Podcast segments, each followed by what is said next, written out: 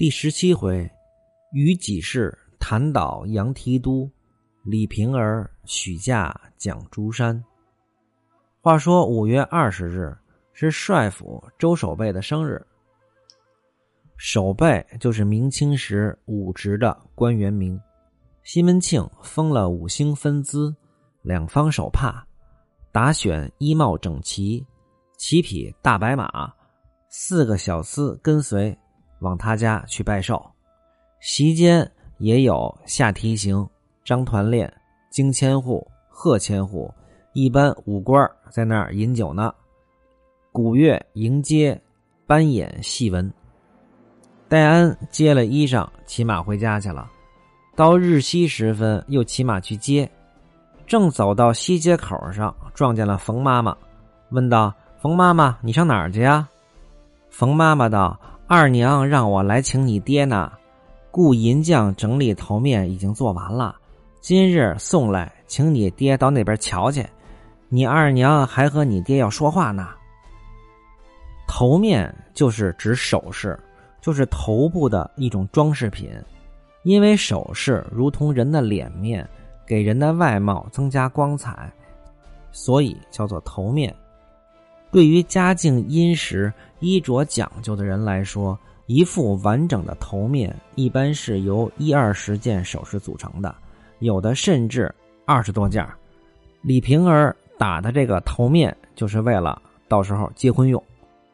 戴安道：“俺爹今日在守备府周老爷家那儿吃酒呢，我正要去接他呢。你老人家回去吧，等我到那儿，我就跟爹说。”冯妈妈道。辛苦你，好歹说一声，你二娘在那儿等着呢。这戴安打马进到了守备府，众官员正跟那儿喝酒呢。戴安走到西门庆的席前，说道：“小的回马来的时候，在街口撞见了冯妈妈。冯妈妈说，雇的银匠已经把打好的头面放到二娘那儿了，请爹赶紧过去瞧瞧去，还有话要跟爹说呢。”西门庆一听，就要起身。那周守备哪里肯放啊？拦在门前，拿着一个大杯子劝酒。西门庆道：“蒙大人见赐，我喝这一杯。只是我还有一些小事儿呢，不能尽情了。恕罪，恕罪。”于是，一饮而尽，告辞了周守备，上马走了。一直到李瓶儿家，到了李瓶儿家，西门庆吩咐戴安骑马回家去了，明日让戴安来接。李瓶儿叫迎春从盒子里取出头面来给西门庆看，娶亲的头面自然应该由男方来准备。李瓶儿她是着急呀，所以打头面这种事儿也是自己解决了，她也不挑理儿了，赶紧嫁过去要紧。这一副头面是红黄黄、火焰般的一副好头面，非常的昂贵气派。西门庆说。单等二十四日就行礼，初月初四那天准娶。李瓶儿非常的高兴，连忙安排酒来与西门庆畅饮开怀，让丫鬟在房中把凉席涂抹干净，两个在纱帐之中饮酒调笑。良酒春色横眉，春心荡漾。西门庆先和这妇人云雨了一回。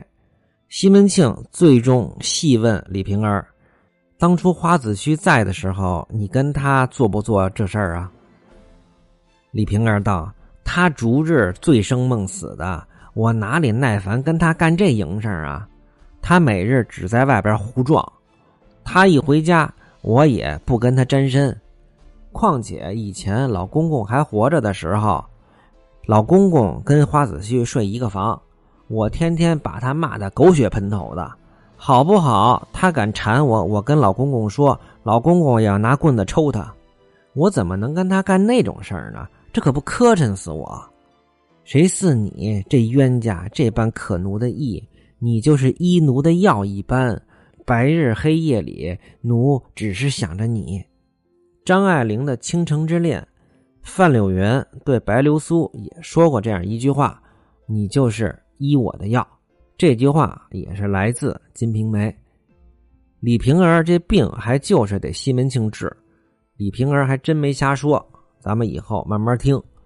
两个耍了一回，旁边迎春伺候下一个小方盒，盒子里面都是各种巧细的果品，小金壶内满盏琼浆。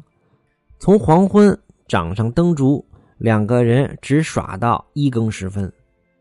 只听他外边一片打门的声音，让冯妈妈赶紧开门瞧去。原来是戴安急急忙忙来了。戴安不敢进来，只在帘在外头说：“姐姐、姐夫都搬回来了，搬了很多的香笼在家里边呢。大娘让我请爹赶紧回家，快回家去看看怎么回事。”西门庆听了，只顾犹豫：“这三碗端的是有什么缘故啊？我得赶紧回家。”连忙起身，李瓶儿打发他穿上衣服，做了一盏暖酒给他吃了。西门庆打马一直到家。只见后堂中秉着灯烛，女儿女婿都回来了，堆着许多的香笼、床帐、家伙摆了一地。先是吃了一惊，问道：“这怎么回事啊？”女婿陈敬济磕了头，哭道：“近日朝中俺杨老爷被科道官给参倒了。杨老爷就是杨戬，圣旨下来了，拿送南牢问罪。”门下亲族用事儿的人都要带家充军去。昨日府中杨干办连夜奔到我们家，透报了与父亲知道。父亲慌了，叫儿子同大姐和这些家伙相拢，且暂在爹家中寄放，躲避些日子。我爹起身往东京去我大姑那儿去了，打听消息去了。等以后这事儿过去了，恩有重报，不敢有忘。就是说，杨戬在朝廷已经垮台了，陈家是杨戬的亲家，西门庆又是陈家的亲家，这就是所谓的四门亲家。那个年月是一荣俱荣，一损俱损。杨戬如果罪过大，这些人都得吃挂烙。西门庆赶紧问：“你爹有书信没有啊？”陈静记道：“有书信在此。”从袖中取了出来。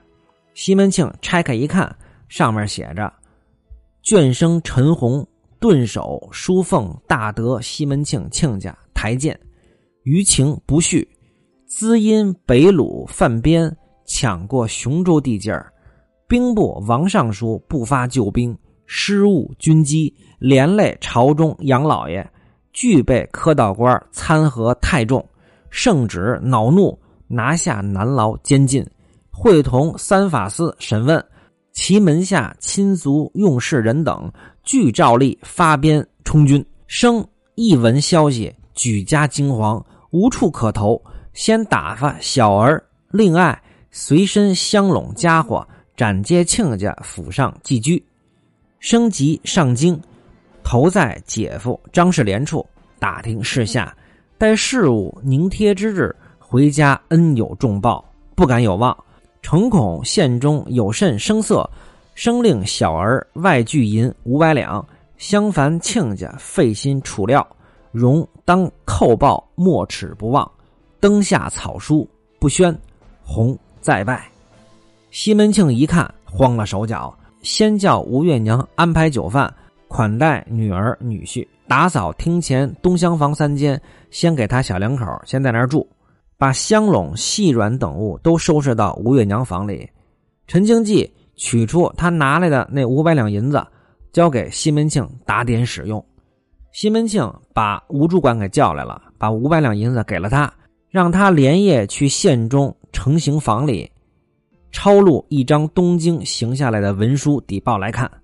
吴主管拿了钱一去，马上就把底报给抄回来了。底报上写：人犯王府。杨戬本兵不直，纵虏深入，荼毒生民，损兵折将，失陷内地，律应处斩。手下坏事家人、书办、官员、亲家董生、卢虎、杨胜、庞轩、韩宗仁、陈洪、黄玉、刘胜、赵洪道等，查出名人犯，俱问你加号一个月，满日发鞭充军。这底报里有陈洪的名字，西门庆不看，万事皆休。看了耳边香，只听嗖的一声，魂魄不知往哪里去了。就是经商六叶连肝肺，吓坏三毛七孔心。西门庆虽然受了惊，但是没乱了方寸，马上打点金银，驼装停当，把来宝、来旺叫到房里，这般吩咐，让他们顾头口，马上现在就去东京打听消息，不要到陈家去。取巧打点停当，有了消息马上来报。又给了他们二十两银子，五更就让他们出发，赶紧上东京，不在话下。西门庆这是当机立断，他不能坐以待毙，马上让人去东京进一步打听消息。有消息马上去打点。西门庆这一夜就睡不着觉了，到次日早晨，吩咐来招奔四，把花园工程都停了，所有的匠人先都打发走，这房子先不盖了。每日将大门紧闭，家里人从上到下没事都不许出门。西门庆只在房里走来走去，忧上加忧，闷上加闷，如热锅上的蚂蚁一般，把娶李瓶儿这件事早丢到九霄云外去了。吴月娘见他愁眉不展，面带忧容，只得宽慰他说道：“他陈庆家那边的事儿，个人冤有头，债有主。”跟咱们有什么关系？你不用这样。西门庆道：“你富人家，你知道什么？陈家是我的亲家，女儿女婿这两个孽障都现在搬来咱们家这儿呢。平常街坊邻舍恼咱们的极多。常言道：鸡儿不快，缩而快。意思是这种消息他瞒不了多长时间。倘若有小人在后边捣鼓，拔树寻根。”你我身家都保不了，正是人在家中坐，祸从天上来。